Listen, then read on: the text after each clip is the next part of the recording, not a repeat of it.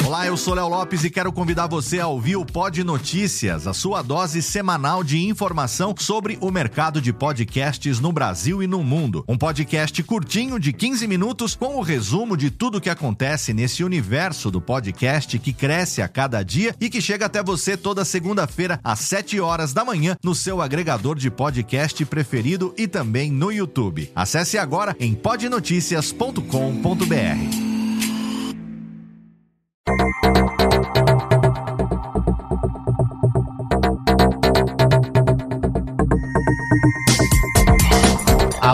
Técnica, alô Técnica, baixa a trilha técnica, seja muito bem-vindo. Esse é o episódio número 96 do Alô Técnica e hoje a gente vai descobrir por que, que o podcast morreu, mas passa bem.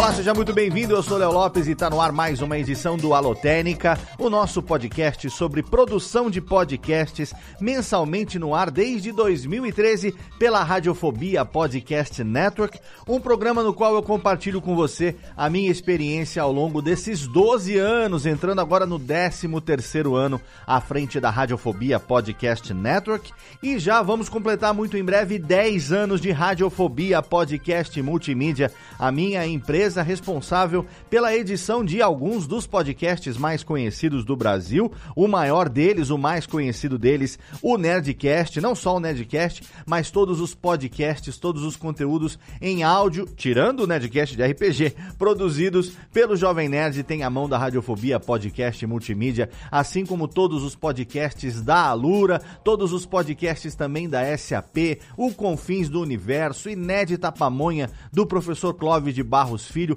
entre outros tantos programas como o Papo Sobremesa do iFood, o Melicast do Mercado Livre, o podcast da Mobimel, um podcast de uma empresa alemã, o Mobitech. A gente também produz o Hub Digital pela Cisco Design. Enfim, são muitos programas, são quase 100 episódios por mês, produzidos ou editados pela Radiofobia Podcast Multimídia. Se você quiser conhecer o portfólio de todos os nossos serviços e também de todos os nossos nossos parceiros. Se você quiser também saber como você pode ter o seu podcast editado por nós, ou se você quer simplesmente renovar as vinhetas do seu podcast, a gente pode produzir vinhetas personalizadas para você. A gente pode produzir, sabe o que? Trilha sonora original, se você quiser, para o seu podcast, como a gente já fez para muitos clientes. Então é só você acessar o nosso formulário em radiofobia.com.br/barra contato e ali a gente vai te te responder e quem sabe em breve você também não seja um feliz parceiro,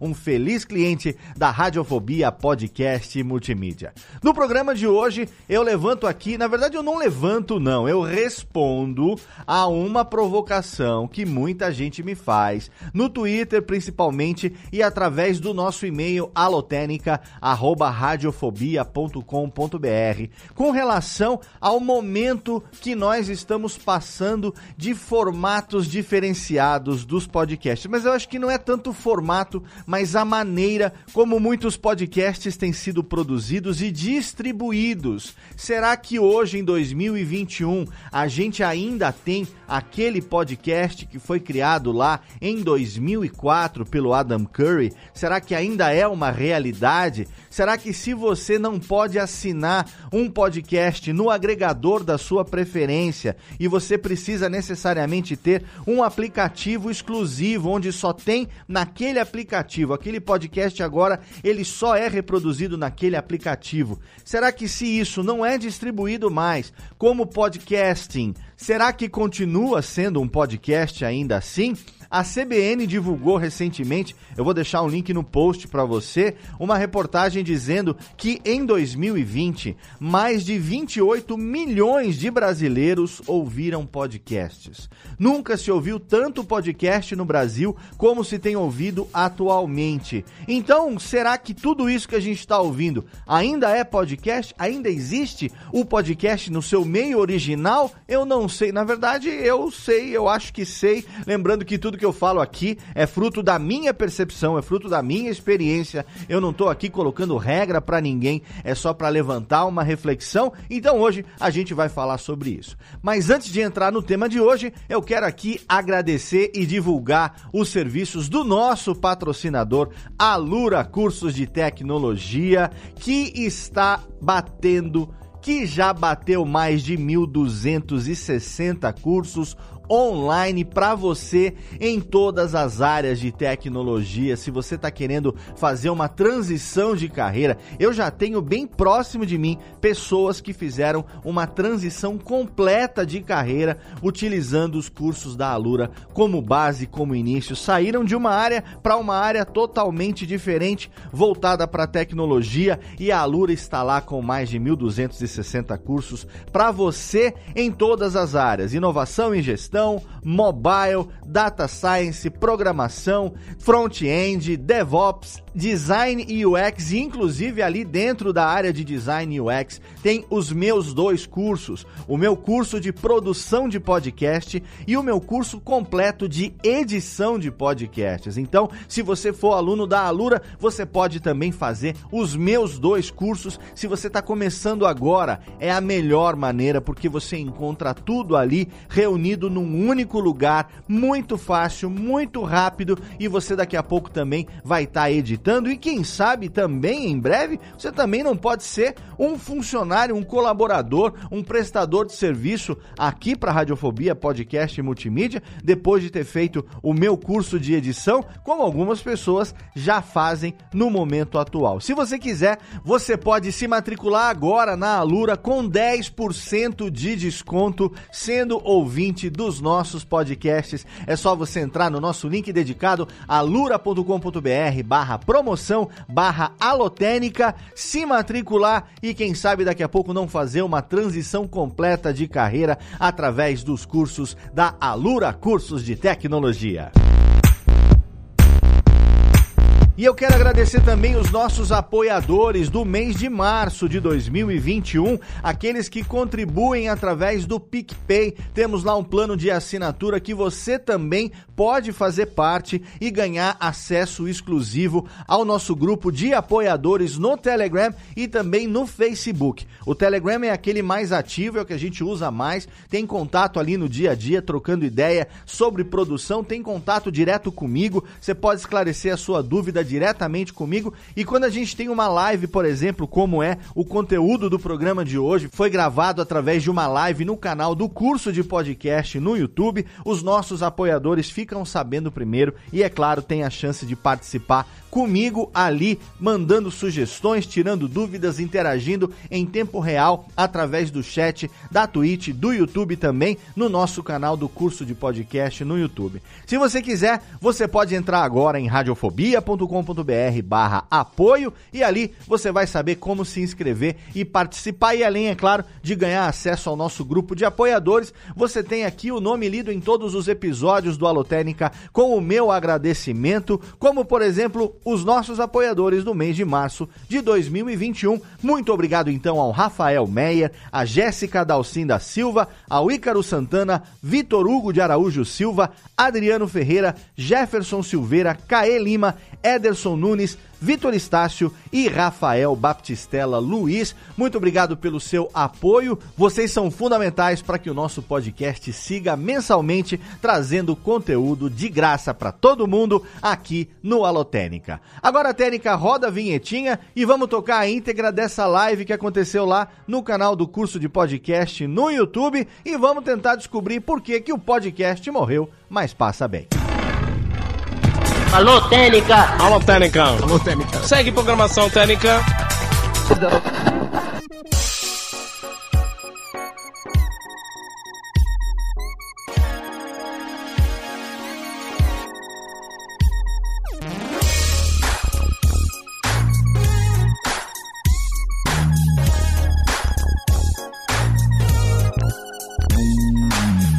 Olá, seja muito bem-vindo. Eu sou Léo Lopes e tá no ar mais uma live ao vivo através hoje de três canais diferentes A gente está aqui gravando mais um episódio do Alotênica no nosso canal do curso de podcast no YouTube. E hoje também a gente, além de estar na Twitch da Radiofobia Podcast Network, a gente também está no LinkedIn pela primeira vez, fazendo uma transmissão ao vivo no LinkedIn. Obrigado para você que está aqui conectado em qualquer um desses três canais para participar comigo dessa gravação ao vivo. Se você quiser, você pode já mandar a sua interação.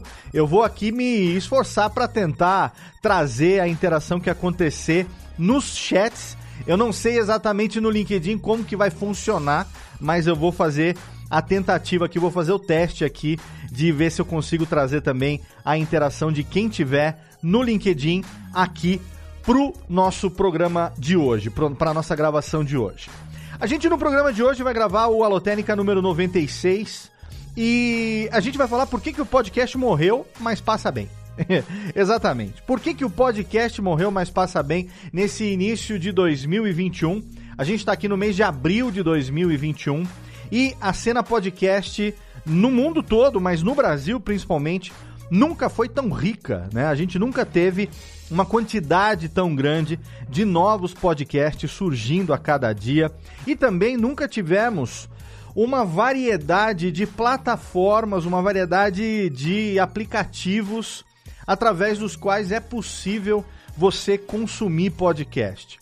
O consumo de podcast hoje em 2021, ele já não é mais da mesma maneira como como era quando o podcast surgiu lá em 2004.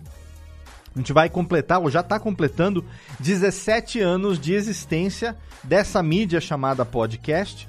E o que nós vivemos hoje é uma realidade totalmente diferente da realidade que nós vivemos no início, quando isso tudo começou.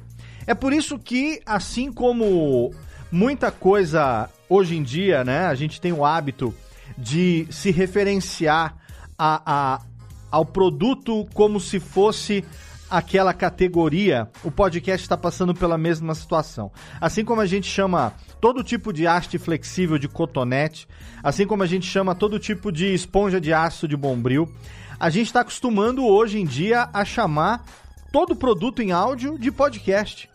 E por que será que isso está acontecendo?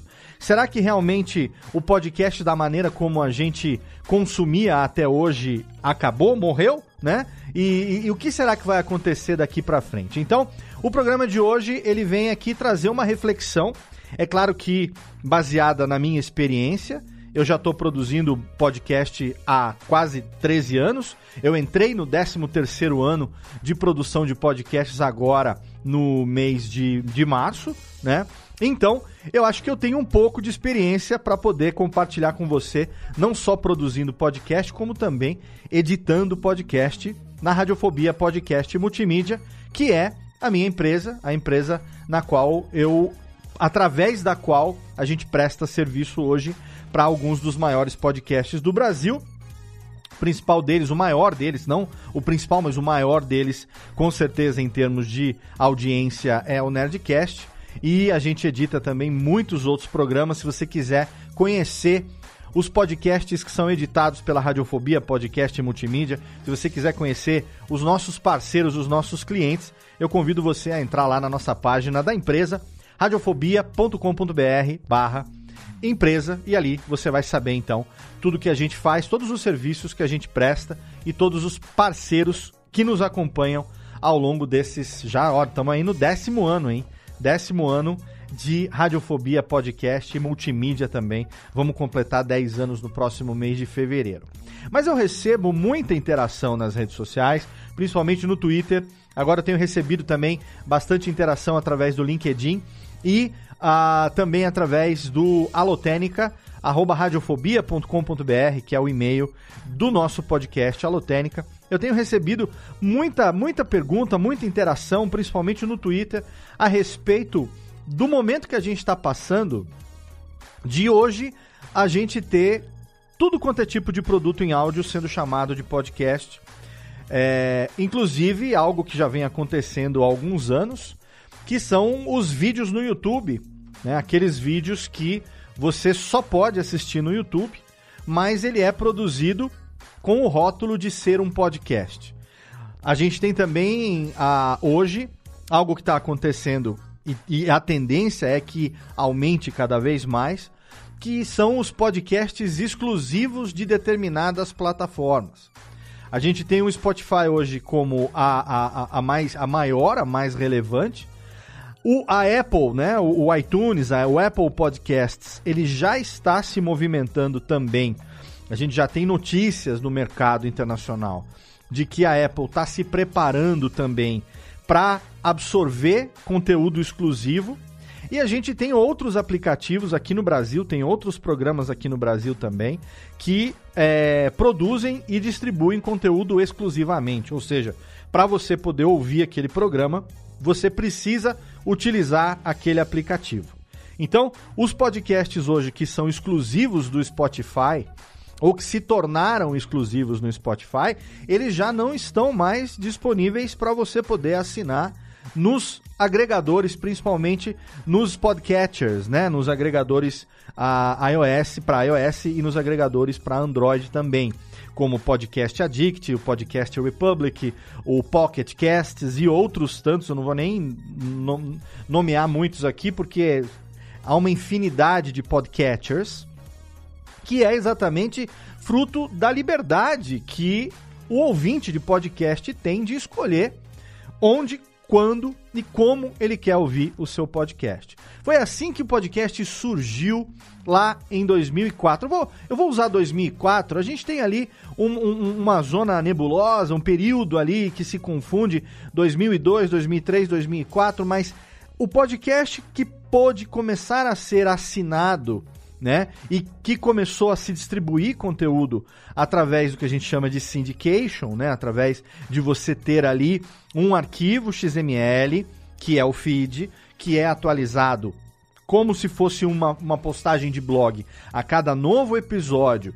E o fato de você, consumidor, ouvinte de podcast, Assinar esse programa significa que você está manifestando a postura, a vontade de receber esse conteúdo no seu agregador, no agregador que você escolheu, sempre que um novo episódio é publicado. Essa postura de você assinar o podcast é que faz o verbo em inglês to podcast, né? A gente pode falar aqui, eu sempre falo isso, mas algumas pessoas podem ainda não saber, mas a gente sempre diz que o podcast nasceu como verbo. A gente não, não quando, ele, quando ele surgiu, não era a respeito do conteúdo, era a respeito da forma de distribuição. A forma de distribuição foi o que fez com que o Adam Curry, que é um empresário do ramo de mídia, hoje ele está aí ainda desde 2003, 2004 fazendo podcast. Vamos falar 2004, desde 2004 fazendo podcast, mas ele já era profissional de mídia antes. Ele foi VJ da MTV, trabalhou na Europa. Ele hoje é um empresário do ramo de comunicação que logo mais no finalzinho dessa live a gente vai falar a respeito do movimento que ele está liderando agora chamado de Podcast 2.0 e é muito interessante você aí que está me ouvindo agora, você que é podcaster, você que é produtor de podcast, grave isso, porque a gente vai ouvir falar muito disso no, nos próximos meses, nos próximos anos. Podcast 2.0, tá? Eu vou falar sobre isso um pouquinho mais para frente. Mas quando o Adam Curry, ele praticamente convenceu o Dave Weiner, que é um programador americano, ele, o Dave Weiner foi praticamente o criador do RSS. Quando o Adam Curry convenceu o Dave Weiner a fazer uma, uma versão melhorada do RSS, que foi o RSS 2.0, para que através do feed você pudesse distribuir, além de texto, como era na, até aquele momento, arquivos de mídia então, até aquele momento, você tinha um blog, tá? Então, vamos, vamos posicionar aqui na história. Começo ali dos anos 2000, final da década de 90, começo dos anos 2000, você tem a blogosfera. A blogosfera cada vez mais ativa. Pessoal blogando, mandando texto, mandando fotinhos ali embedadas no texto e tal. E você todo, todo esquema de blog, quem já teve blogger, né? Quem já teve outros é, é, é, acho que teve o ZipNet e o, outras lá ferramentas antigas do, do blog, sabe que cada vez que você publicava, aquilo ia se acumulando numa linha do tempo e você tinha o feed que era possível você assinar esse feed. Mas por que, que serve? Por que, que nasceu o feed? Qual a, qual a função do feed? A função do feed, feed vem do verbo to feed em inglês, que significa alimentar. Feed é, vem de alimentar, vem de você alimentar o conteúdo a cada nova publicação, né? É o verbo to feed. Então, existiam leitores de feed, talvez o maior deles na história da internet tenha sido o, o, o Google Reader, que muita gente, assim como eu, que já está na internet desde que isso aqui era tudo mato, é, é, viúva do Google Reader, a gente brinca, porque realmente a gente gostava muito de usar o Google Reader. Esses, entre outros, enfim, existe hoje o Feedly, tem acho que The Old, The Old Reader, outros aí tantos que estão fazendo essa função. Mas lá quando surgiu, o que, que esses leitores de feed faziam? Eles permitiam que uma pessoa que consumia conteúdo de muitos blogs pudesse assinar esse feed num único lugar e ali ele recebia a atualização cada vez que um dos blogs que ele assinava publicava um novo, um, uma nova postagem. Você tem que levar em consideração que, que blogar era vários posts por dia. Os blogueiros, né, da época, hoje em dia não se fala mais blogueiros hoje em dia, mas na época era assim como hoje os youtubers profissionais aí produzem vídeo todo dia, ou às vezes vários vídeos por dia. Os blogueiros profissionais, o pessoal da blogosfera, e tem muitos que estão aí hoje, até hoje aí na internet. Eu consigo aqui lembrar de quem? Lu Freitas, o próprio Internei, é, quem mais? Tiago Mobilon, lá do, do Tecno, Tecnoblog, Johnny Kane, putz, e outro, o próprio Kibe, né? Kibe Louco, Antônio Tabet e outros tantos que eram da blog. Rosana Herman. Nossa, eu vou passar a noite aqui falando. Mas o pessoal que está ainda hoje na ativa foi blogueiro lá no começo. E aí produzia conteúdo, vários posts por dia. Então imagina que você gostava de consumir conteúdo de 10, 15 blogs diferentes e você e eles, e eles publicavam dois, três, quatro, cinco posts por dia. Você imagina, muita gente fazia isso, né? O pessoal mais raiz fazia isso. Favoritava tudo numa pasta, nos favoritos do Internet Explorer, ou do, do Opera, ou enfim, do que tinha na época. Acho que eram muitas pastinhas que se organizava, e você estava ali trabalhando, navegando, estudando e tal, você ia lá e dava uma olhada no que estava acontecendo. E às vezes tinha dois, três, quatro posts diferentes para você se atualizar. Então o leitor de feed fazia o quê? Numa página você ia lá, pegava o endereço de feed que o blog te oferecia, você assinava e aí você recebia atualização a cada nova postagem.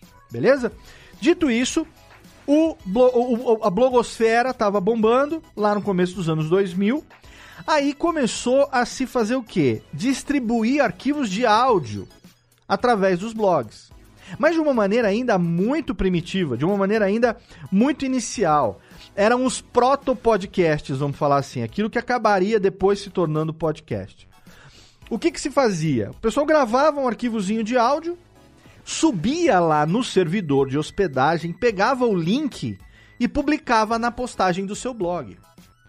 E aí começou a fazer o chamado audiolog ou audioblog, audioblogging, audiologging você tinha uma postagem no blog que tinha o link para um arquivo de áudio. Geralmente eram arquivos pequenos, com uma qualidade pífia, a pessoa só falando alguma coisa ou compartilhando alguma coisa.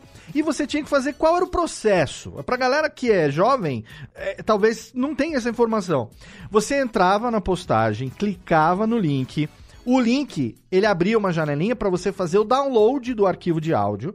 Você escolhia qual página do seu do seu. Qual pasta do seu, do seu, do seu computador você ia salvar aquilo ali e depois você ia ouvir. Ou dando clique duplo e ouvindo pelo Media Player, ou pelo Winamp, ou pelos outros tantos players de mídia que a gente tinha naquela época. Lembre-se que era uma época onde o compartilhamento de música, principalmente através de emule, de casar, download pirata, tinha muito isso.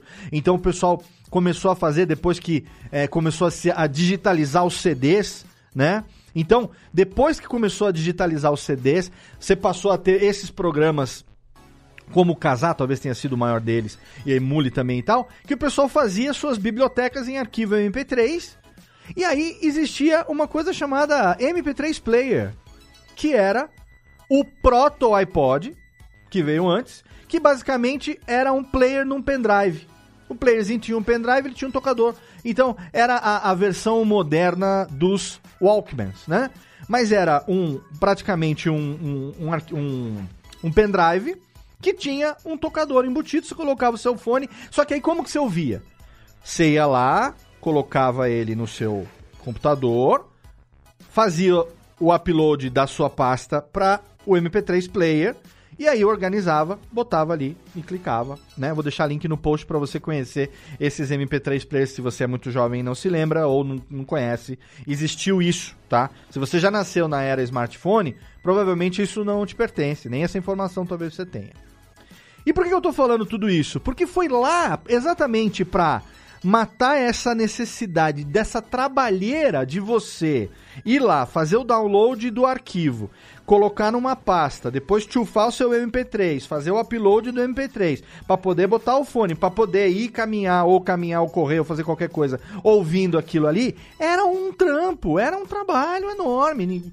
Você simplesmente pegar hoje o seu smartphone, clicar no aplicativo que você quiser e ouvir o que você quiser, você não sabe a facilidade que a gente tem hoje. Então, ali o Adam Curry falou pro Dave Weiner, falou assim, Dave, meu querido, faz o seguinte, ó, faz um embed, cria uma parada aí no, no RSS para que quando o cara assina lá o, o, o, o meu feed, lá no Google Reader ou em qualquer outro, que o, o, arquivo XML que é o feed, né, que, que ele é gerado a cada nova postagem do blog, pelo, do blog, pelo Syndication, quando ele vai para o Google Reader, que ele mande o arquivo de mídia junto no código. Dá para fazer? O David Weiner falou, acho que dá, e deu. E aí nasceu o RSS 2.0, que é a espinha dorsal do que seria o podcast.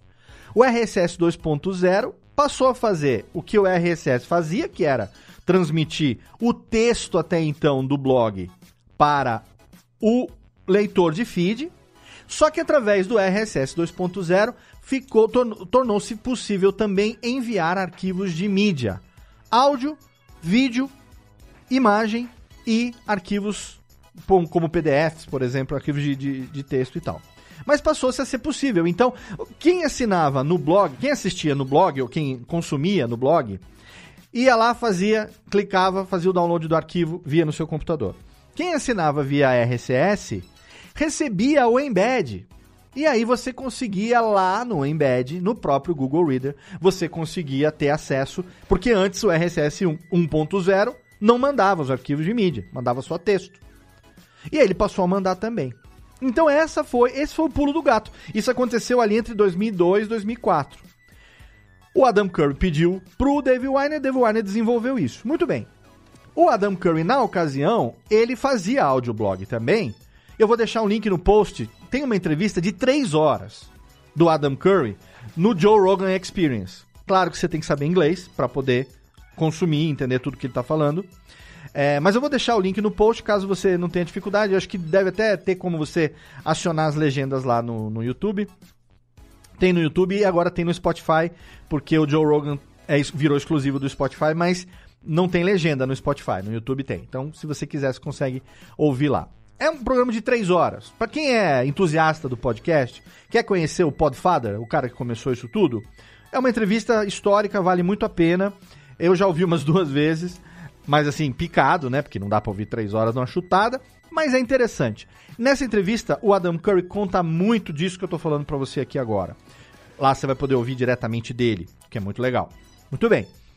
Nessa entrevista, ele conta que quando ele pediu pro Dave Weiner fazer para ele uh, fazer para ele não, mas quando ele deu a ideia pro Dave Weiner para ele desenvolver o RSS 2.0, ele já tinha em mente que ele gostaria de fazer com que isso pudesse ser automatizado, pudesse automatizar o processo das pessoas que iam consumir o conteúdo dele, porque ele tinha um programa diário que ele fazia e ele queria transmitir isso de alguma maneira. Naquele momento ali estavam surgindo os iPods, os primeiros iPods, que eram aqueles iPods grandões que tinham aquele disquinho, né? Enfim, que você colocava e que você ainda lá, no, lá em 2004 tinha que conectar o iPod via cabo no seu Mac para ele poder é, sincronizar suas músicas para você poder então depois ouvir ele móvel, né? Então tinha que sincronizar isso via cabo. Muito bem. O Adam Curry falou pro Dave Wine, o Dave Wine desenvolveu o RSS 2.0, RSS 2.0 passou a funcionar, passou a entregar os arquivos de mídia junto com o, o, o texto, né?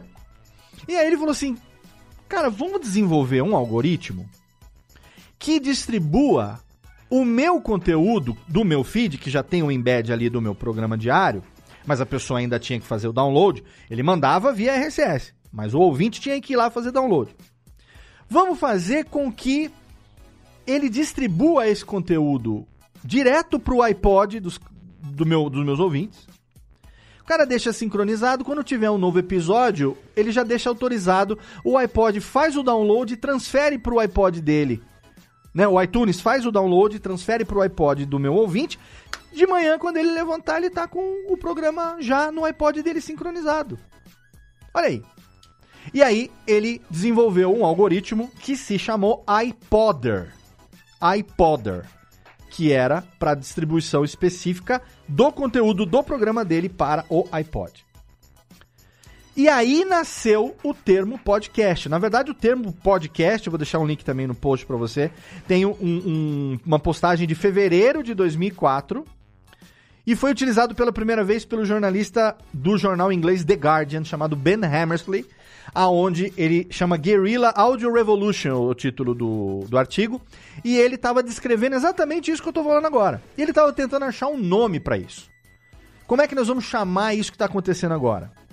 Guerrilla Media, Audible Revolution, podcasting, audioblogging. E aí ele criou podcasting, porque é o que? Fazer um broadcast para o iPod. Então, muita gente fala que o pod vem de POD, Personal On Demand, mas é lenda. Broadcast for iPod, fazer um broadcast no iPod. Esse é o, a origem do termo podcast. E foi utilizado pelo Ben Hammersley pela primeira vez em 2004. Léo, tudo bem, estamos aqui meia hora de programa, você está falando, e até agora não entendi por que, que o podcast morreu, mas passa bem. Na verdade, você vai entender, e você está entendendo, porque né, nós estamos aqui raciocinando juntos, para você entender que lá quando começou o podcast, não existia outra opção. Não se tinha outra opção. Ou você fazia o download do arquivo MP3 no seu computador passava para o seu MP3 player pendrive e escutava. Ou você não tinha o que fazer. Então foi quando o Adam Curry criou o podcast, foi com essa finalidade, com esse objetivo, que automaticamente o conteúdo fosse entregue no dispositivo móvel do ouvinte que consumia o seu conteúdo. E, na ocasião, o único dispositivo móvel que fazia isso era o iPod, porque ele sincronizava automaticamente com o iTunes de quem assinava o iTunes. Tá? Então, exatamente esse cenário foi o cenário da tecnologia e de audioblog no momento em que o áudio, o podcast foi criado, o podcast surgiu. Ainda não existia nada que se compare a isso aqui, ao smartphone. Não tinha. O mais próximo de um dispositivo smart e mobile era o iPod. E foi durante alguns anos. E foi por isso que o podcast cresceu exponencialmente no iTunes. Ah, Léo, A Apple, ela ainda é o considerado o iTunes, o Apple Podcasts, ele ainda é hoje considerado o repositório mundial de podcasts. A gente pode dizer que se um podcast não existe no iTunes, ele não existe na podosfera? Teoricamente sim, porque lá em 2005, acho que foi 2005, 2006, o próprio Steve Jobs pediu autorização para o Adam Curry e essa passagem está inclusive contada também no na entrevista do Adam Curry pro Joe Rogan. E eu também vou deixar o link aqui de dois episódios do Eu Não Acredito, que foram os dois episódios é, que eu gravei com o Tato e com o Mauri, falando sobre a história do podcast. E aí você vai poder ouvir isso com muito mais detalhes. Mas foi o próprio Adam Curry que cedeu para o Steve Jobs o index, o índice de todos os podcasts que existiam até então e eles passou a ser alimentado no iTunes. Tanto que até hoje, se você olhar o padrão do código do feed, ele tem lá o iTunes como sendo os campos do iTunes como sendo ainda os campos obrigatórios de preenchimento obrigatório. Desde categoria até autor, data, copyright, se é, é livre para todos os públicos ou não, informação, resumo, título, tempo de duração, tudo lá tem a, a, a, o, o, o, a entradinha iTunes, iTunes, iTunes, iTunes Code, iTunes Image, iTunes qualquer coisa. iTunes ainda tem o index internacional de podcasts, ele ainda é no iTunes. Tanto que o iTunes, quando você manda pro. Eu tô falando iTunes, mas é o Apple Podcasts, você sabe do que eu tô falando. Tanto que quando você manda pro Apple Podcasts, ele distribui esse conteúdo para 90% dos agregadores Android e dos outros agregadores que usam o index do iTunes como sendo o índice dos diretórios. Então, quando a gente vai colocar um podcast no ar aqui na empresa, por exemplo, ah, o cliente chega, vamos botar um podcast no ar. Tem um Big Four que a gente fala. A gente vai colocar ele no Apple Podcasts, no Google Podcasts, no Spotify e no Deezer.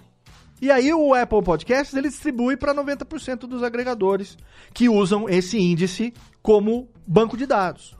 Então o Podcast Addict, o Podcast Republic, o, o, o, FM, esqueci o nome direito lá agora, é, o Pocket Casts, enfim, o Beyond Pod também, que eu usei durante muitos anos, todos eles bebem do diretório do iTunes. Apareceu no iTunes, o DNS propagou, daqui a pouquinho você faz a busca no seu agregador Android e ele vai aparecer lá também. Né? Então, isso tem a ver com o movimento de podcast 2.0 que o Adam Curry está fazendo agora, tem tudo a ver com essa questão do index internacional, mas isso eu vou falar mais pro finalzinho do programa. Aí o que aconteceu ao longo dos anos? Ao longo dos anos, depois do surgimento do iPhone, e depois do iPhone, você teve também o surgimento dos outros celulares, os, os smartphones que vieram a partir do iPhone, e aí surgiu o Android, e isso foi se desenvolvendo até chegar ao ponto que hoje né? Não há alguém, talvez, no planeta que não tenha um smartphone. E o smartphone, ele, hoje, a gente pode falar isso, mas o, o, o, o, iPhone, ele foi o precursor do smartphone. E todo smartphone hoje, ele bebe dessa origem, né? Então, o que a gente tem hoje de. A gente viu ao longo desses anos, da década de. começo dos anos 2000 até agora, a gente viu o quê? Surgimento de redes móveis, as redes móveis ficando cada vez mais potentes, você teve cada vez mais velocidades melhores, Wi-Fi, depois você tinha né, a, a, rede normal, depois você teve 3, 2G, 3G, 4G, agora estão esperando chegar ao 5G. Qualquer lugar hoje que você vai tem um hotspot, tem um Wi-Fi, tem um negócio que você consegue conectar a internet, que até então, lá em 2004, quando o Adam Curry criou o podcast, a gente tinha que colocar no dial-up de madrugada, que pagava um pulso telefônico. Aí, até 5h59 da manhã, você tinha que desligar, senão cobrava aquela bodega toda. Você deixava ali fazendo os downloads, as coisas que você queria. E esse foi o cenário lá no começo. Hoje em dia, isso não existe mais. Hoje em dia, você liga aqui o seu smartphone e dependendo de onde eu tiver, a minha velocidade do 4G, às vezes ela é melhor do que o Wi-Fi. Eu tô no hotel, por exemplo, às vezes você tá no hotel, o Wi-Fi do hotel é compartilhado com, sei lá, 15 andares, 8 quartos por andar. E aí muitas vezes seu 4G acaba sendo melhor. Às vezes você acaba nem usando o Wi-Fi, você está no 4G o tempo todo. Você deixa o seu celular ligado. Wi-Fi e, e, dados. Quando tem um, tem um, quando tem outro, tem outro. Mas a gente está online 24 horas por dia, 7 dias por semana. E eu me lembro que eu fui reticente com relação a isso lá em 2007, 2008. Eu lembro que o Tato, meu querido amigo Tato Tarkan, lá da Rede Geek, foi um dos primeiros amigos que, que, que eu vi que tiveram um smartphone mesmo, né? Com tela assim como a gente tem hoje, capacitivo e tudo mais e tal. E um dos primeiros caras da minha relação que teve internet móvel. E aí ele falou assim, Léo, putz, vai ser revolução. Eu lembro que na época a Samsung, eu trabalhava num prédio comercial em São Paulo, onde a Samsung funcionava no mesmo prédio. E tinha uma menina que trabalhava na minha empresa que saiu, foi trabalhar na Samsung. E ela foi para a campanha de marketing de, de, de lançamento do Galaxy S1. Galaxy S, na verdade, chamava na época. Eu tenho um S10 Plus hoje aqui, não é propaganda da Samsung, mas eu tenho um S10 Plus, minha namorada tem um S20, já tem um S21, e na época era o lançamento do S10, do S, Galaxy S. Ele tinha uma carinha de iPhone. Eu tinha ele guardado até um tempo atrás, em algum, acho que eu devo ter em alguma gaveta aqui, tenho ele ainda guardado, esse, esse primeiro Galaxy S, como relíquia, deve estar aqui. É, mas a questão toda é que o, o Tato falou assim, Léo, Smartphone, internet no celular. Esse é o futuro. Falei, cara, quem que precisa de internet no celular? Você tá maluco?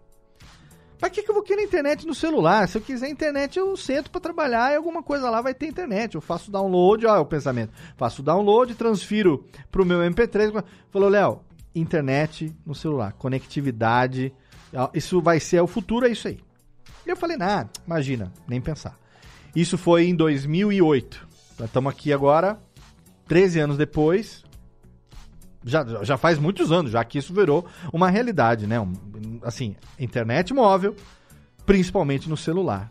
É o nosso principal dispositivo de consumo.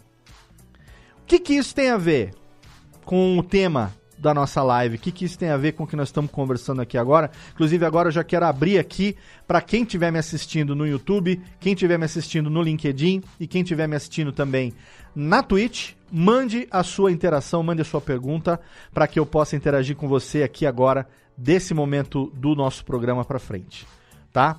No LinkedIn eu ainda estou tendo, tendo uma certa dificuldade ali de entender como que ele funciona, como é que eu interajo, não tem uma ferramenta ali muito clara para mim ainda.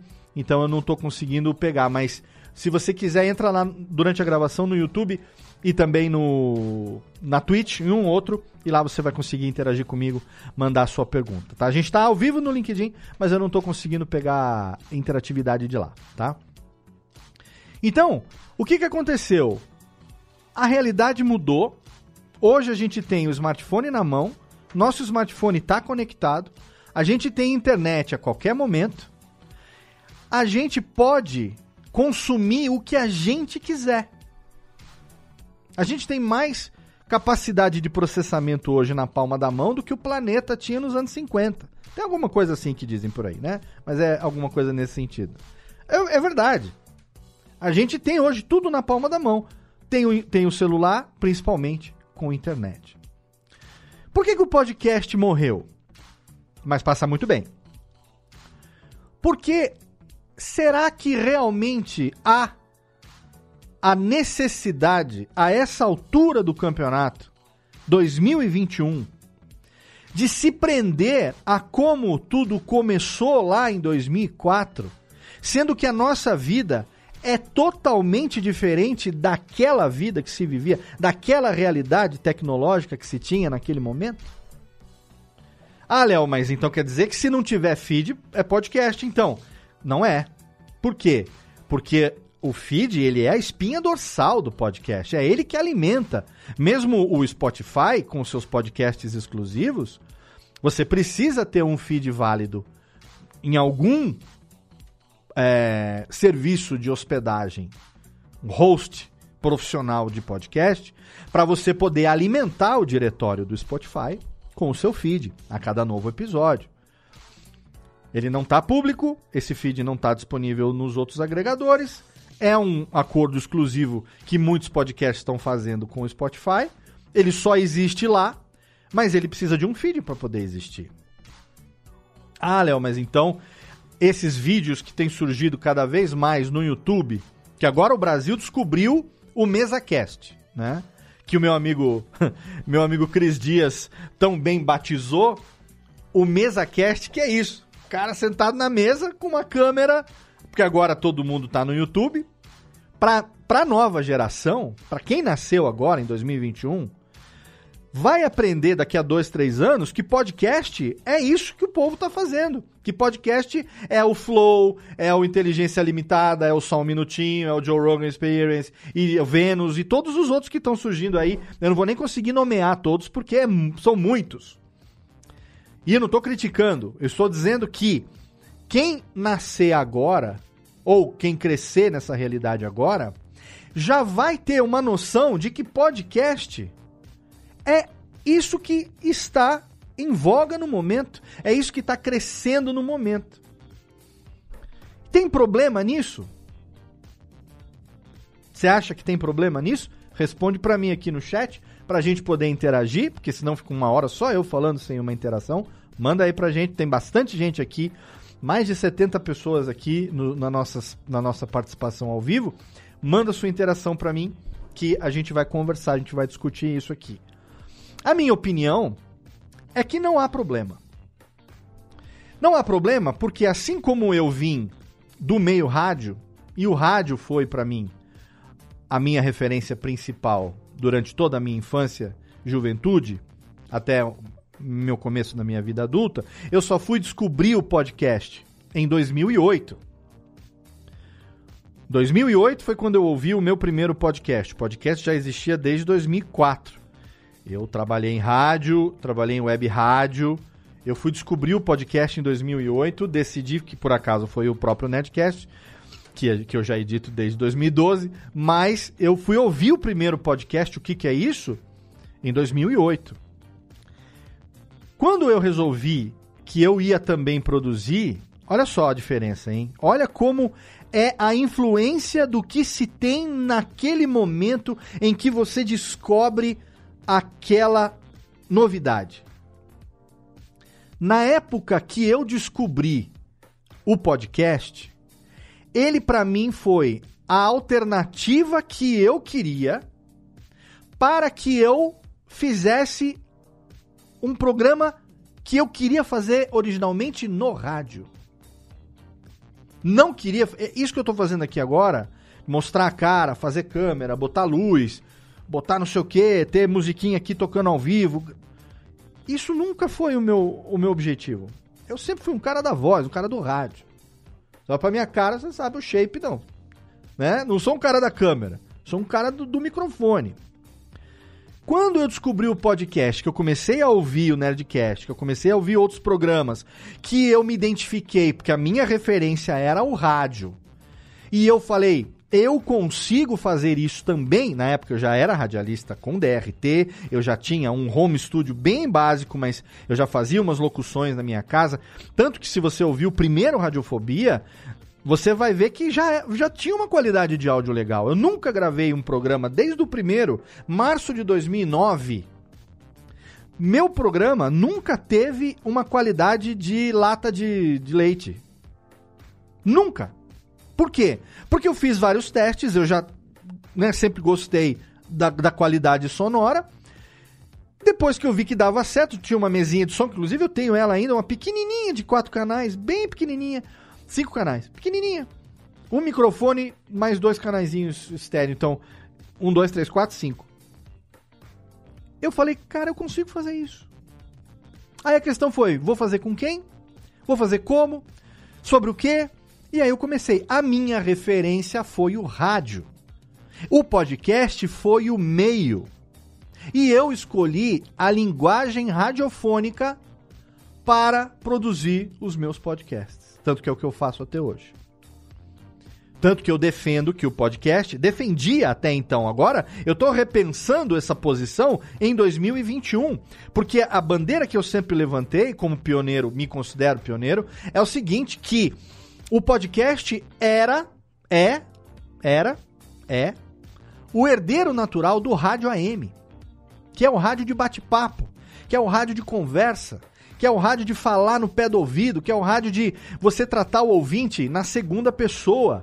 Olá, você que está aí me ouvindo. Você pode ver, eu tenho muita gente me assistindo aqui agora ao vivo, outras milhares me ouvindo pelo podcast, e eu tô tratando todo mundo diretamente. Tô falando com você.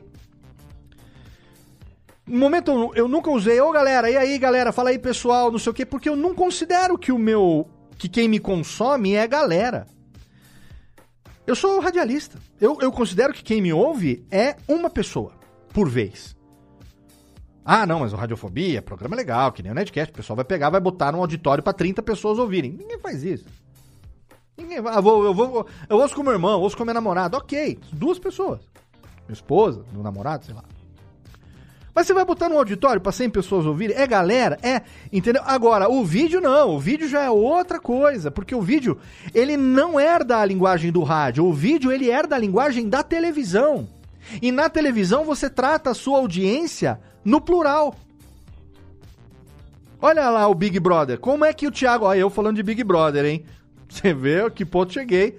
Nenhum demérito, mas eu ainda conto essa história depois. É uma outra história, uma desconstrução, mas depois eu conto. Olha lá o Thiago Leifert apresentando o Big Brother. Ele não fala você aí de casa. Às vezes ele solta, hein? Às vezes ele, ele solta alguma coisa na segunda pessoa. Mas via de regra é a terceira pessoa. Ana Maria Braga, né? Os apresentadores. Faustão. Alô, galera! Já entra falando, alô, galera! Vai, pessoal, vocês aí de casa. Entende? A linguagem que o vídeo herda é a linguagem da TV. A linguagem que o, o podcast herda, que o áudio é, herdou na época, que eu trouxe na época para mim, foi a linguagem do rádio. Mas esse podcast morreu. Esse podcast morreu. Esse podcast, ele, eu continuo fazendo. Ele morreu, mas passa bem, por isso que eu tô dizendo. Ele continua sendo feito. O Jovem Nerd ainda faz esse podcast. Eu ainda faço esse podcast. E muita gente no Brasil, milhares de produtores de podcast no Brasil, ainda fazem isso, que é o podcast como se aprendeu a fazer. Porque era assim, assim a gente começou. Eu não. Você vê assim, ah, olha, você tá fazendo vídeo. Cara, eu faço vídeo desde que, eu, que eu tinha conexão decente. Eu parei de fazer vídeo quando eu, vou, quando eu me mudei de volta aqui pra Serra Negra em 2012 que eu tinha uma internet horrível. Quando eu morava em São, São Bernardo do Campo, na Grande São Paulo, eu tinha uma internet boa. Eu fazia transmissão do Radiofobia ao vivo e tal, mas geralmente era com áudio, porque eu não gostava da câmera, a câmera era ruim. Hoje eu tenho uma aqui, uma 1080, um puta filtro legal, transmitindo em Full HD, 60p, nossa, bacaníssima. Mas na época, o, a, imagem era uma droga. Então a gente usava o quê? O áudio. Porque o, a imagem comprimida fica uma merda. Mas o áudio comprimido, ele ainda continua audível. Então eu não transmitia o Radiofobia ao vivo com câmera. Eu transmitia ele ao vivo com áudio só. E tinha geralmente um, um, um frame estático na, na, na tela. Que era para ter alguma coisinha ali. Mas isso eu sempre fiz, de alguma forma. O que eu modernizei nos últimos anos foi o quê? Essa questão de ter a câmera, de gravar o Radiofobia com o pessoal no Hangout. A gente vai estar conectado de qualquer maneira. Então por que não ter um plus? Por que não ter algo a mais? Um, ou um plus a mais? Quiser falar que nem meu tio. Por que não ter um plus a mais aí? E você, por exemplo, faz um agrado para quem te acompanha sempre, para seus ouvintes, para aqueles que estão sempre com você. Então aquele que. Você que está me assistindo agora nessa live. Você é minoria. Você é o, o nível de, de fã que eu tenho, o nível de pessoa que me acompanha hardcore, o cara fiel, a pessoa fiel, a menina fiel, aqueles que gostam de acompanhar o trabalho que a gente faz ali em tempo real, saber o que está acontecendo. Talvez você nem ouça o podcast depois, porque você já participou aqui. Mas as outras dezenas de milhares de pessoas que vão ouvir depois no feed, elas não acompanham isso aqui no vídeo. Por quê? Porque eu sou um cara do rádio, eu sou um cara do áudio. É, o meu podcast nasceu assim. Nasceu assim e está sendo feito assim ao longo desses anos. E o que está acontecendo nesse momento? Os podcasts que estão nascendo em 2020, 2021, começou um pouquinho antes, estão tendo como referência aqueles programas que são gravados com transmissão ao vivo. Em volta de uma mesa, transmitidos pelo YouTube, substituindo a televisão.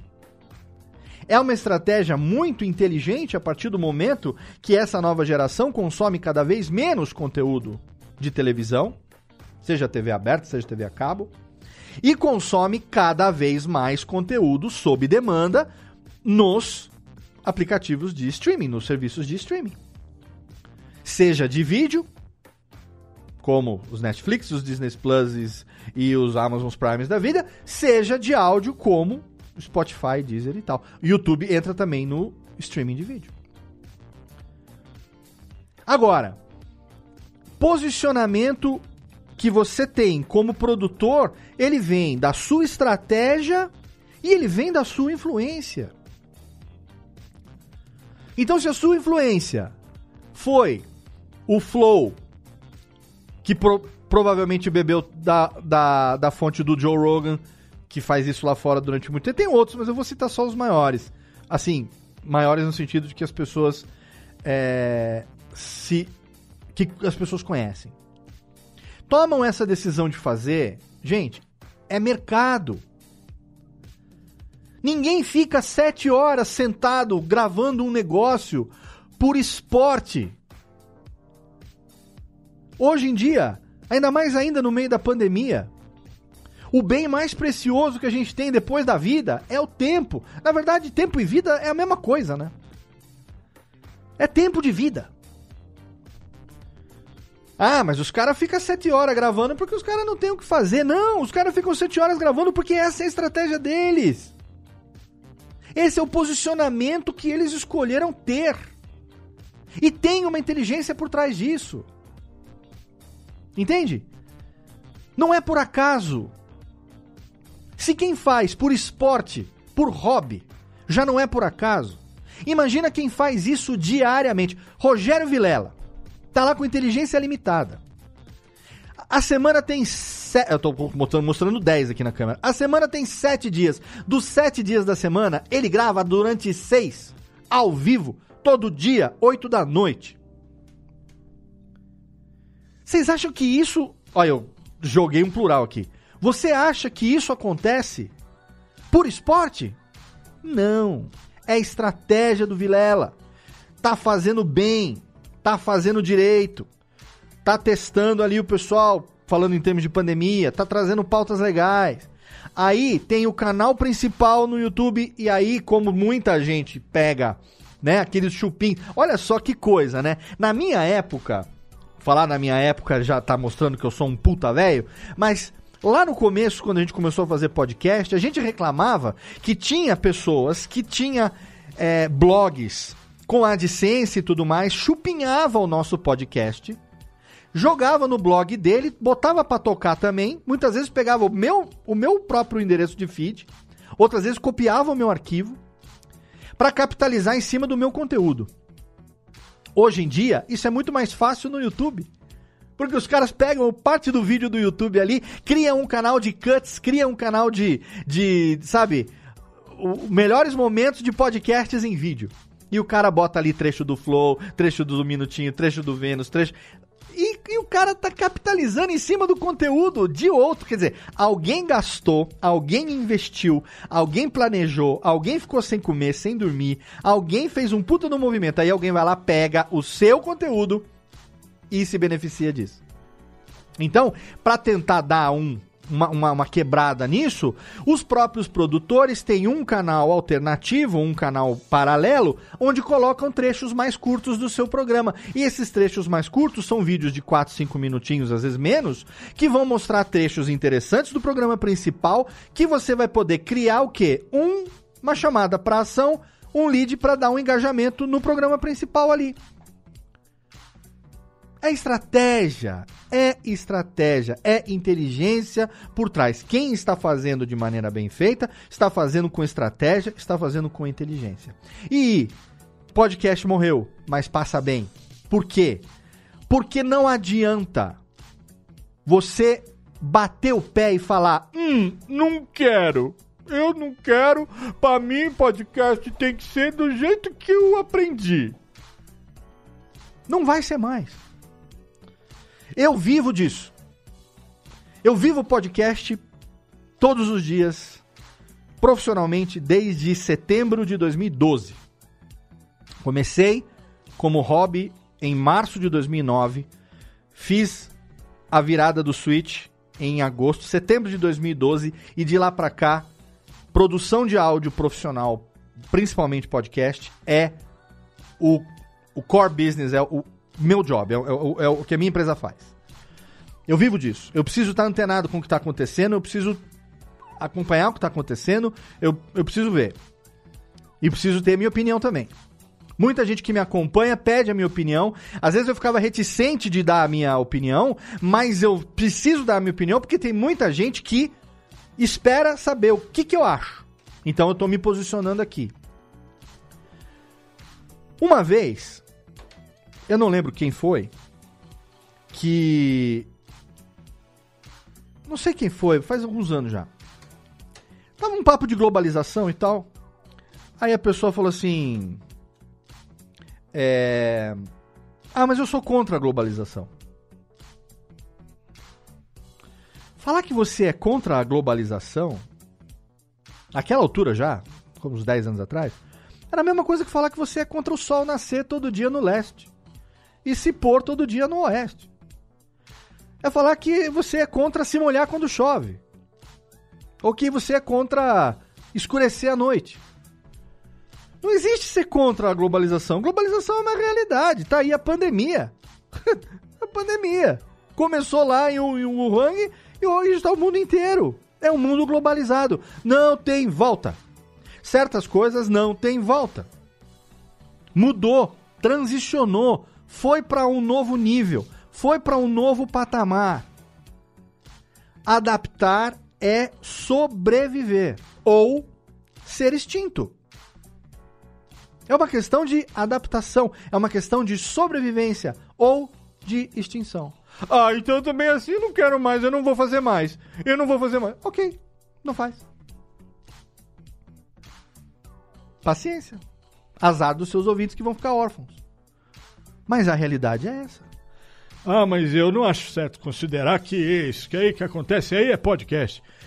Essa semana que passou, a gente recebeu na empresa uma, uma, uma consulta.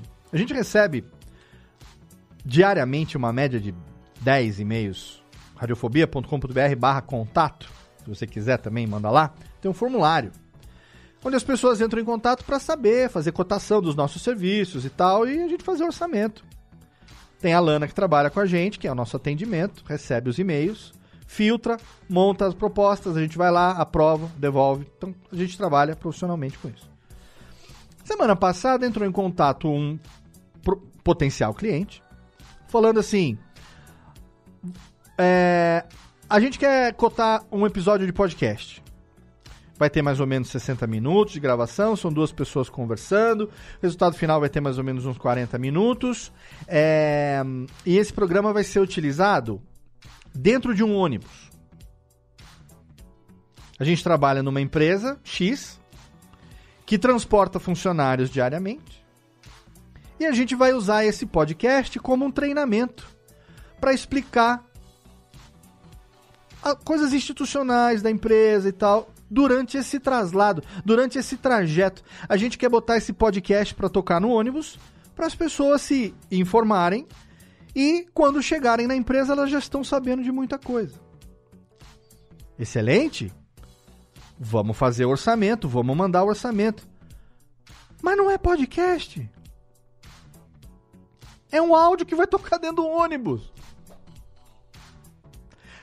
A linguagem que ela quer é a linguagem de podcast. Ela não está preocupada se é feed ou não é feed. Ela está preocupada por quê? Ela está preocupada? Não, ela está procurando o quê? pessoas conversando sobre um assunto. Ela quer que tenha uma edição, uma vinhetinha de abertura, uma musiquinha de fundo e tal. E pediu o orçamento desse podcast para tocar dentro do ônibus. Provavelmente um pendrive que alguém vai colocar num player ali e ele vai tocar nas caixas de som das pessoas. Ou, num outro nível, as pessoas podem receber esse áudio nos seus smartphones e cada uma ouvir durante o trajeto no, no seu próprio fone de ouvido? Não sei a, a logística disso. Mas não é podcast. Entende? Então a pessoa ela está vindo fazer a cotação de um material em áudio que, por falta de ter como chamar, mas por identificação com a linguagem, chama-se de podcast. E não está errado. Porque a linguagem que ela quer é a linguagem de podcast. Ela quer um host, ela quer um apresentador, ela quer alguém que sirva de né, escada para levantar os assuntos, para fazer as perguntas, para interagir, para entrevistar. A produção vai ser exatamente igual à produção do Nerdcast, a produção do Confins Universo, a produção do Hipsters.tech, a produção de qualquer outro podcast mas a maneira como ele vai ser distribuída não é podcasting. E quem sou eu para chegar para essa potencial cliente e falar: "Não, minha senhora, mas o que a senhora está querendo não é um podcast. Veja bem que eu vou lhe explicar. Podcast tem que ter distribuição através dos agre Eu não vou fazer nada disso. Eu vou fazer o melhor podcast que já foi tocado dentro de um ônibus na história da podosfera e fazer com que esse cliente queira fazer tantos outros depois porque é a linguagem. E aí a gente chega no ponto que é a reta final desse nosso programa, que eu vou aqui receber, já estou recebendo interações que a gente vai conversar já já. A linguagem em 2021 é que faz o podcast. Ah, Léo, mas eu não acho justo, sabe? Porque eu não assino o Spotify, e aí o MRG foi pro Spotify. Mundo Freak foi pro Spotify. O podcast da Leila é, foi pro Spotify também. Como é que chama o podcast da Leila, gente? Eu sempre esqueço. O podcast da Leila foi pro Spotify. O Quebrada Pod do Mussum Alive foi pro Spotify. E aí? Eu não assino o Spotify. Então eu vou deixar de ouvir esses programas? Se você não assina o Spotify, sim, você vai deixar de ouvir esse programa. Ah, mas eles perderam um ouvinte. Ah, hoje tem da Leila, sim. Obrigado a galera aqui mandando. Valeu. A Leila vai ficar brava comigo depois. Hoje tem. Ah, eu não vou mais ouvir a Leila porque eu não assino o Spotify. Ela perdeu um ouvinte. Infelizmente. MRG vai perder um ouvinte. Mundo Freak vai perder um ouvinte. Mas pode ter certeza que eles estão ganhando bem mais em termos de credibilidade, em termos de um contrato legal, em termos de um apoio para poder ter um investimento, para poder melhorar um equipamento, para poder. Gente, quem não produz podcast no dia a dia, quem não faz no dia a dia, quem não sabe o, o suor que é você criar uma estrutura, investir numa estrutura e gerar pauta e chamar convidado e gerenciar isso tudo e fazer isso acontecer durante anos sem ganhar um feijão. Pelo entretenimento, pela, a, pelo amor, pelo hobby, pelo respeito ao ouvinte. E de repente, você, depois de anos fazendo, consegue o reconhecimento por parte de uma plataforma importante como o Spotify, por exemplo, a ponto de fazer, de, de, de receber uma proposta de exclusividade, você não sabe o que é que isso reverbera no coração do produtor. Ah, Léo, perguntam direto, né? Quantas vezes você pensou em desistir? Né? Até falei isso no programa 300 do Radiofobia. Vai, todo dia, ao longo desses 13 anos, todo dia, algum motivo, alguma coisa me levou a pensar em desistir. E por que, que você não desistiu? Por outros motivos tão importantes quanto também, e em cada dia provavelmente foi um motivo diferente que me fez continuar. Mas lá no começo, se você tem incentivo, se você tem, sabe, um retorno positivo, a gente falava assim: ah, o, o, comentário do ouvinte é o nosso pagamento. O comentário é muito importante, sim, mas o comentário não bota dinheiro na mesa. O comentário não põe pão na mesa, aliás, né? Dinheiro na mesa é bom não pôr. Bota o dinheiro no banco ou na carteira, na mesa você põe o pão. Entende? É legal, é muito bacana, é muito legal interagir, receber e-mail e tal. É pelo ouvinte que a gente faz tudo. Mas é muito bom quando bate um ticlinho ali e você consegue comprar um microfonezinho melhor, você consegue, sabe, falar, ó, fiz uma viagem, um jantar que seja. Esse jantar hoje está sendo pago com o patrocínio do fulano de tal que acreditou na gente lá no... Quem produz quando tem isso sabe e valoriza. Então, não importa. Tem lá a Ola Podcasts, tem o Spotify, tem outros tantos produtores que já estão fazendo, outros tantos canais que já estão fazendo também a sua, a, as suas estratégias de produto, produtos exclusivos. Claro que poucos no mundo têm o cacife bilionário do Spotify. Podem ter certeza que a proposta que os meninos do MRG, os, a, a, os meninos do Mundo Freak, a Leila, o Mussum e a galera que tá exclusiva lá, o próprio Primo Rico, o Thiago Nigro lá. Pode ter certeza que a proposta que eles receberam para ser exclusivos no Spotify não chega na soleira do que o Joe Rogan recebeu para ser exclusivo no Spotify. E se você for ouvir o podcast do Joe Rogan hoje no Spotify, você vai poder ouvir e vai poder assistir em vídeo também. E eles estão fazendo bem feito o que não existe no YouTube. Ah, mas eu tô ouvindo ali o meu podcast no YouTube. Beleza, então. Bota pra tocar, fecha a tela do celular e vai fazer o seu exercício. Ah, mas se eu fecho a tela do celular, ele desliga. Então, não é podcast podcast continua tocando. Quando você desliga a tela do celular, ele tá tocando ali. Ah, mas o John Rogan tem vídeo hoje no Spotify? Tem. E se eu desligo a tela, ele continua tocando só o áudio? Sim. Ah, então, então assim é legal. É. Por isso que os caras estão investindo nisso. Por isso que os caras estão revolucionando o mercado. Esse programa não é patrocinado pelo Spotify. Na verdade, esse programa não tem patrocínio. Não, tem patrocínio da Lura, sim que é o nosso parceiro. Tem patrocínio da Lura, obrigado a Lura, como sempre. Mas esse programa não está sendo patrocinado por nenhuma dessas outras plataformas aqui que eu estou falando.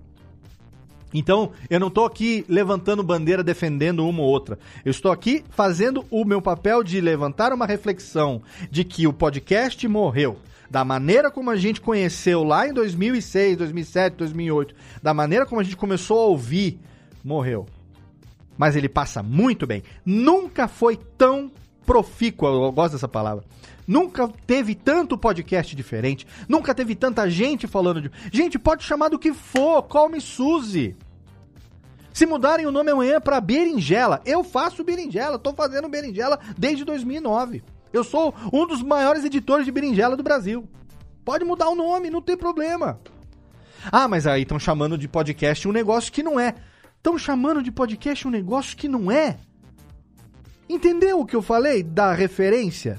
Da onde vem a referência? A minha geração teve uma referência de rádio. Quando a gente descobriu o podcast, era a nossa chance de colocar a nossa linguagem nessa mídia. A internet está aberta para isso. Essa geração que está chegando agora é a geração influenciada pela TV que tá pegando essa influência. Tem muita gente fazendo muito bem feito, tem muita gente fazendo muito mal feito, mas estão fazendo, estão no caminho e está crescendo.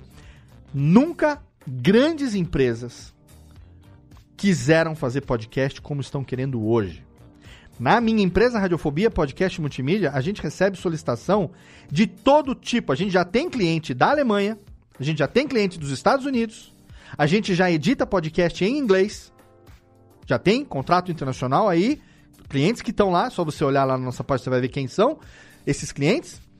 Mas a gente recebe solicitação de multinacionais, de órgãos é, governamentais, de autarquias, sabe? De todos os setores da sociedade. Todo mundo querendo fazer o tal do podcast. Então o podcast nunca esteve tão bem. E a gente já falou aqui alguns meses eu já recebi o Caio Corraine e o Guilherme Afonso aqui pra gente falar, e a gente já falou num outro programa, numa outra live, por que que 2021 não só será como já é o ano do podcast no Brasil, por tudo que está acontecendo desde o começo do ano, posicionamento da Rede Globo. Claro, ah, não, a Globo tá fazendo um favor enorme pro podcast. Não tá fazendo favor nenhum. A Globo é uma empresa, o maior conglomerado de mídia do Brasil, quiçá das Américas, da América Latina, com certeza, talvez. Com certeza, talvez, é ótimo, não tenho certeza, mas. Enfim, um dos maiores conglomerados de mídia. E está dando atenção para o podcast é porque está considerando que sim, essa é uma mídia relevante. Praticamente toda semana tem podcast novo da Globo no ar, no Globoplay e tal. Ah, mas tá no Globoplay. Às vezes está nas outras plataformas também, é questão de estratégia. Enquanto o Spotify, enquanto o Spotify está investindo, trazendo grandes produtores ou até médios, pequenos produtores para fazerem conteúdo exclusivo na sua plataforma e com isso montar um portfólio cada vez maior, a Globo tem o seu podcast no Globoplay disponível em todas as outras plataformas, inclusive no Spotify também. Quem é que tá certo, Léo? Ninguém tá certo. E todos estão porque é estratégia. A estratégia de um é uma, a estratégia do outro é outra. Mas o importante é que está todo mundo fazendo podcast. Então, eu, durante muitos anos, eu fui velho ranzinza. Durante muitos anos eu fui velho tacanha, que falava, né, tem que ser assim, tem que ser assado. Não tem que ser nada. Não tem que ser nada.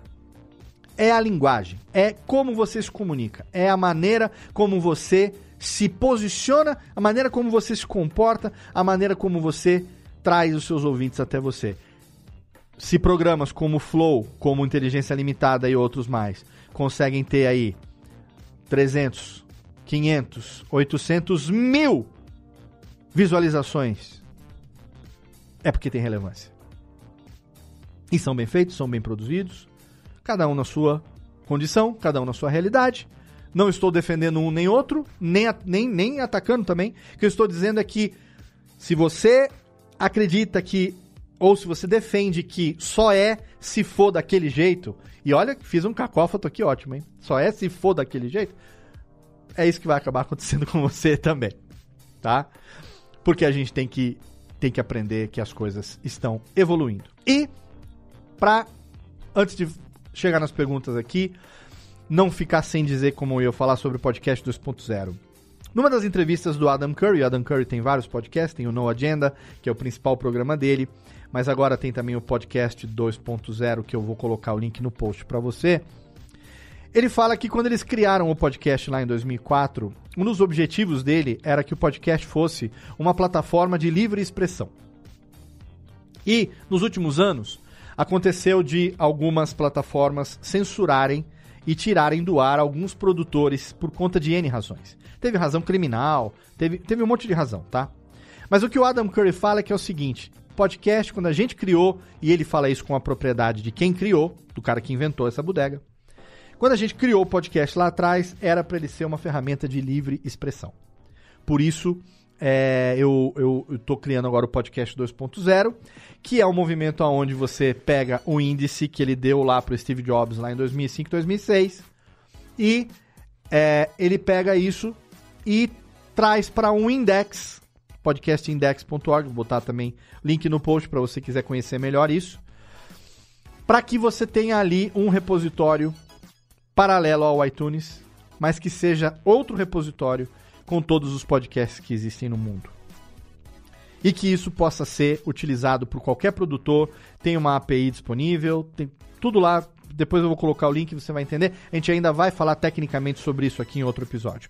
Mas o ponto aqui é: se o criador do podcast em 2021 continua fazendo podcast e ele está criando novas ferramentas para que o podcast continue tendo a penetração, a aceitação que tem, mas já não mais com a mesma tecnologia que quando ele criou lá em 2004, quem somos nós para dizer o que é ou o que não é?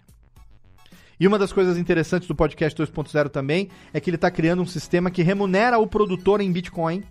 Claro que é um micronésimo, caralhésimo de Bitcoin, mas há uma remuneração. Tipo, para cada play que você tem, você tem ali um, uma, um átomo de Bitcoin, enfim, isso está começando a, começando, tá? É um movimento que está começando agora. A gente vai acompanhar. Tem uma newsletter que eu vou deixar o link no post também aqui para que você assine se você quiser. Diariamente tem notícia, Pod News, para você poder saber o que está acontecendo em inglês, mas joga no Translator, se você não fala inglês, você vai conseguir acompanhar. Se você curte o podcast, se você curte podcast, não só ouvir, mas produzir principalmente, vale muito a pena você ficar antenado, porque tudo que está acontecendo impacta diretamente a gente no dia a dia. Tá bom? Vamos ali então para uma pergunta, para não, uma interação do pessoal aqui no YouTube. É, a Lana, tá, tá aqui também, Alana. É hoje que a gente vai falar sobre como o podcast extrapolou a forma de ser postado, acabou se tornando um formato muito maior que esse conceito? Exatamente, falamos exatamente sobre isso.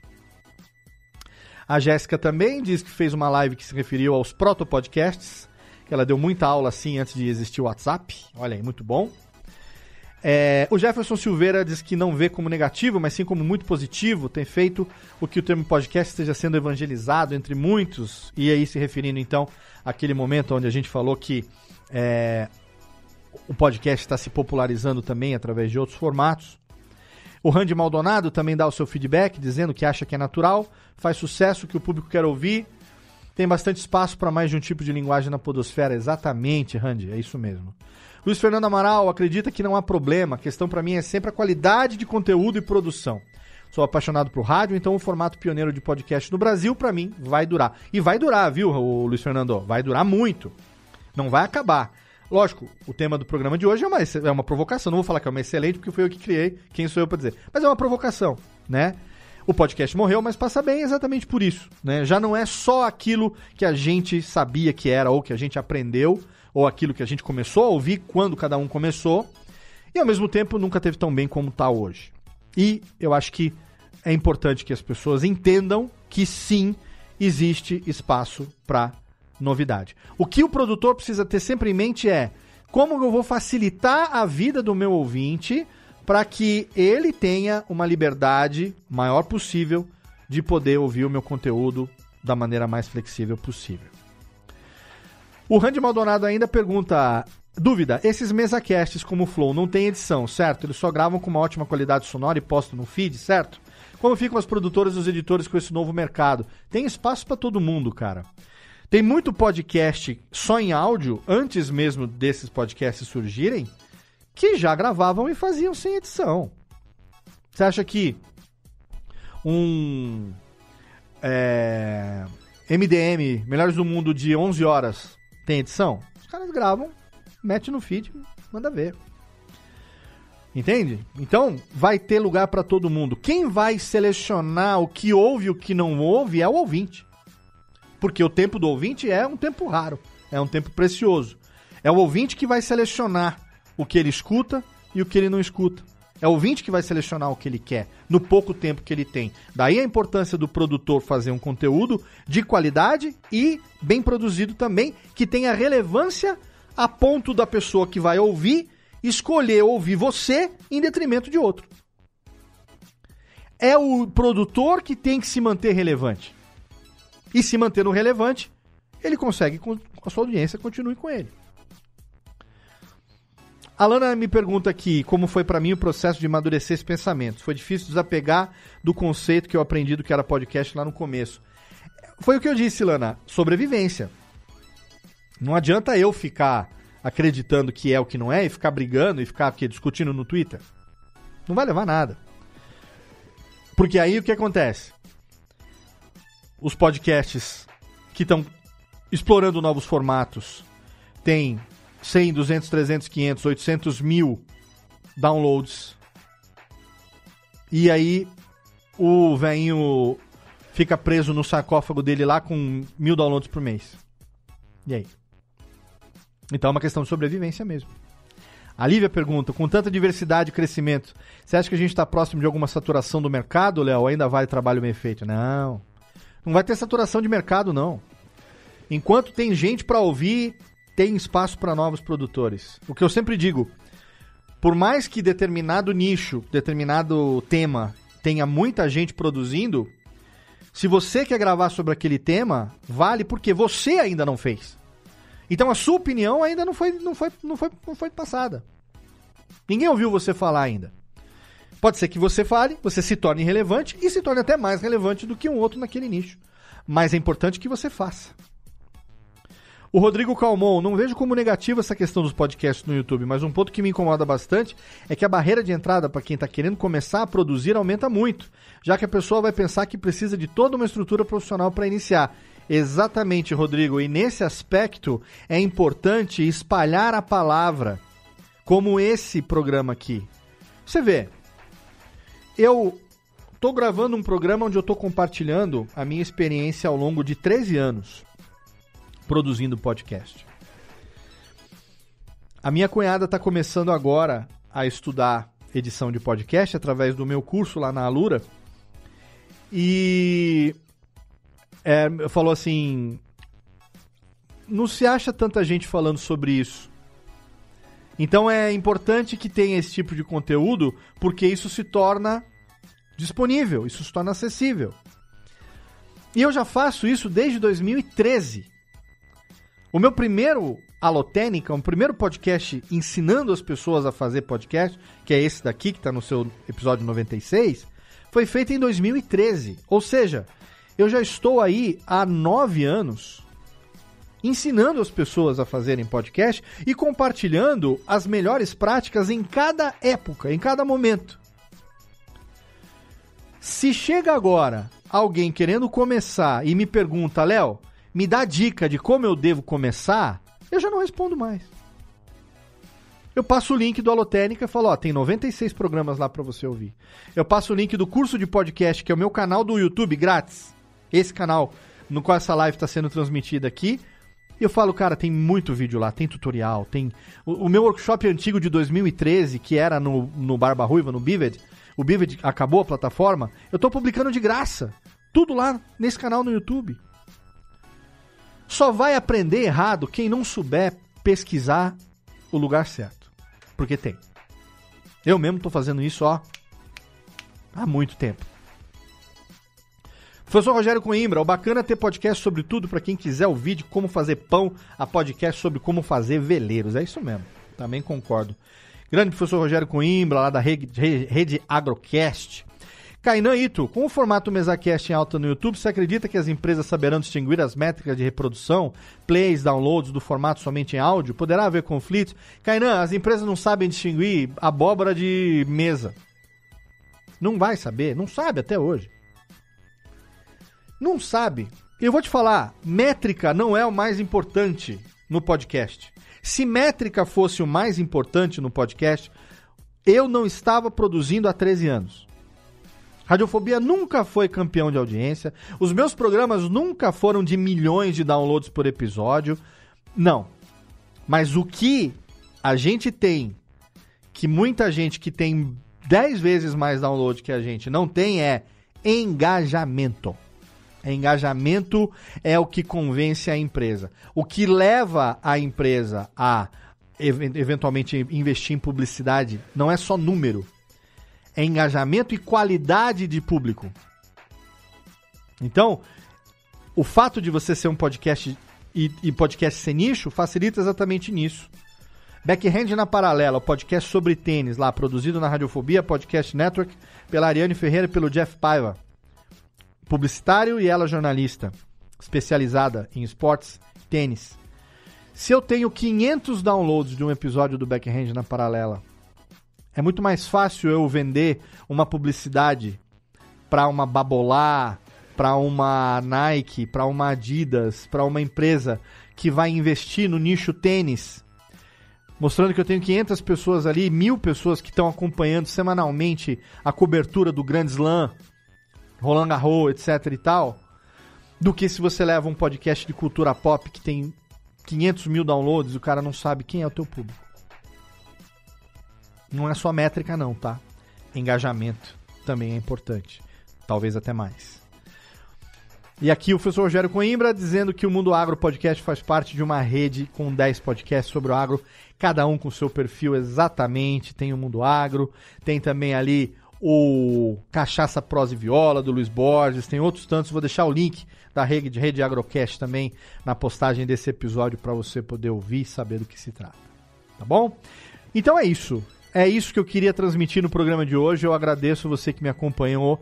Eu agradeço a você que me prestigiou com a sua audiência nessa noite aqui de quinta-feira, na qual eu gravei esse programa.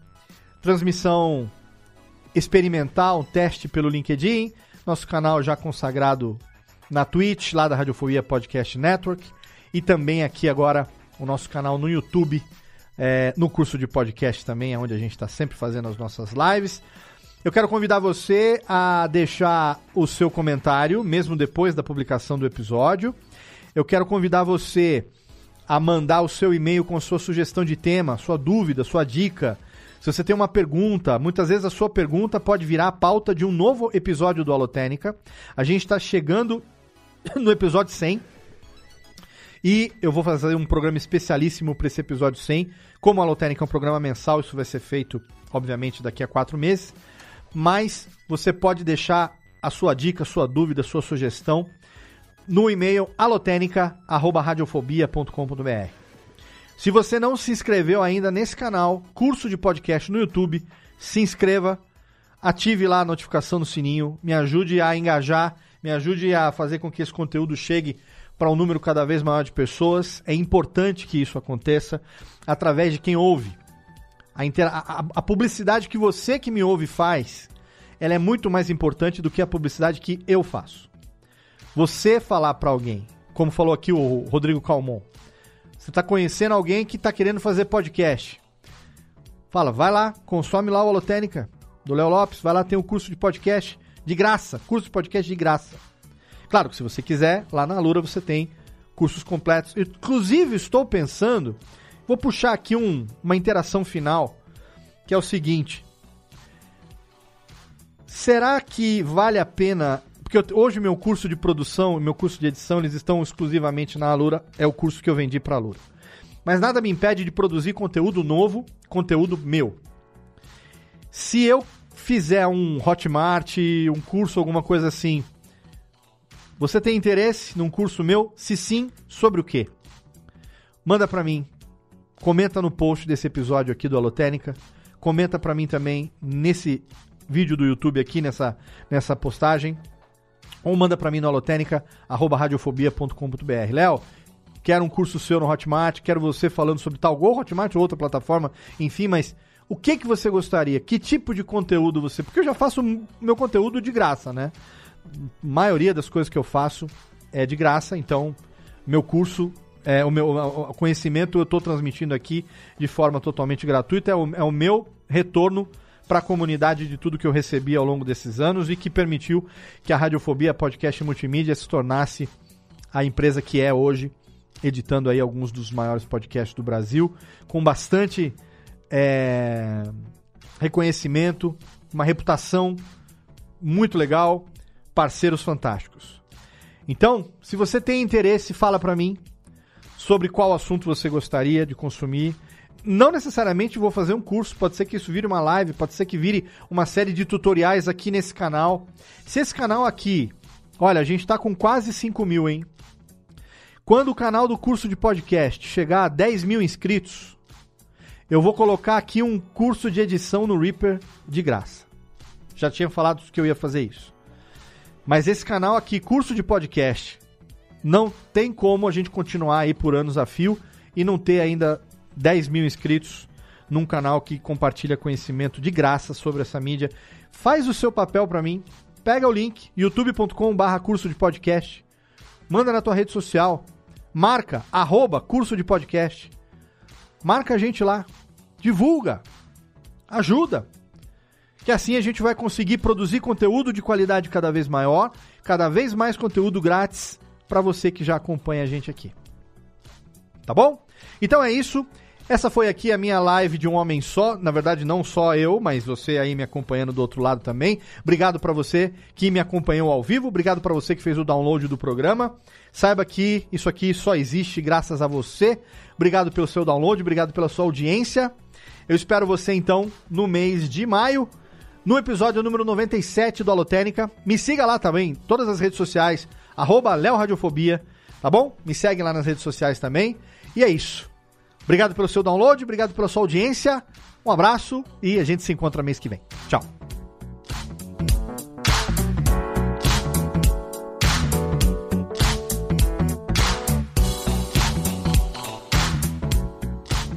Este podcast foi publicado pela Radiofobia Podcast Network. Acesse radiofobia.com.br barra podcast para conhecer e ouvir todos os nossos programas. Ou assine no seu agregador de podcast preferido. Esperamos você no próximo episódio.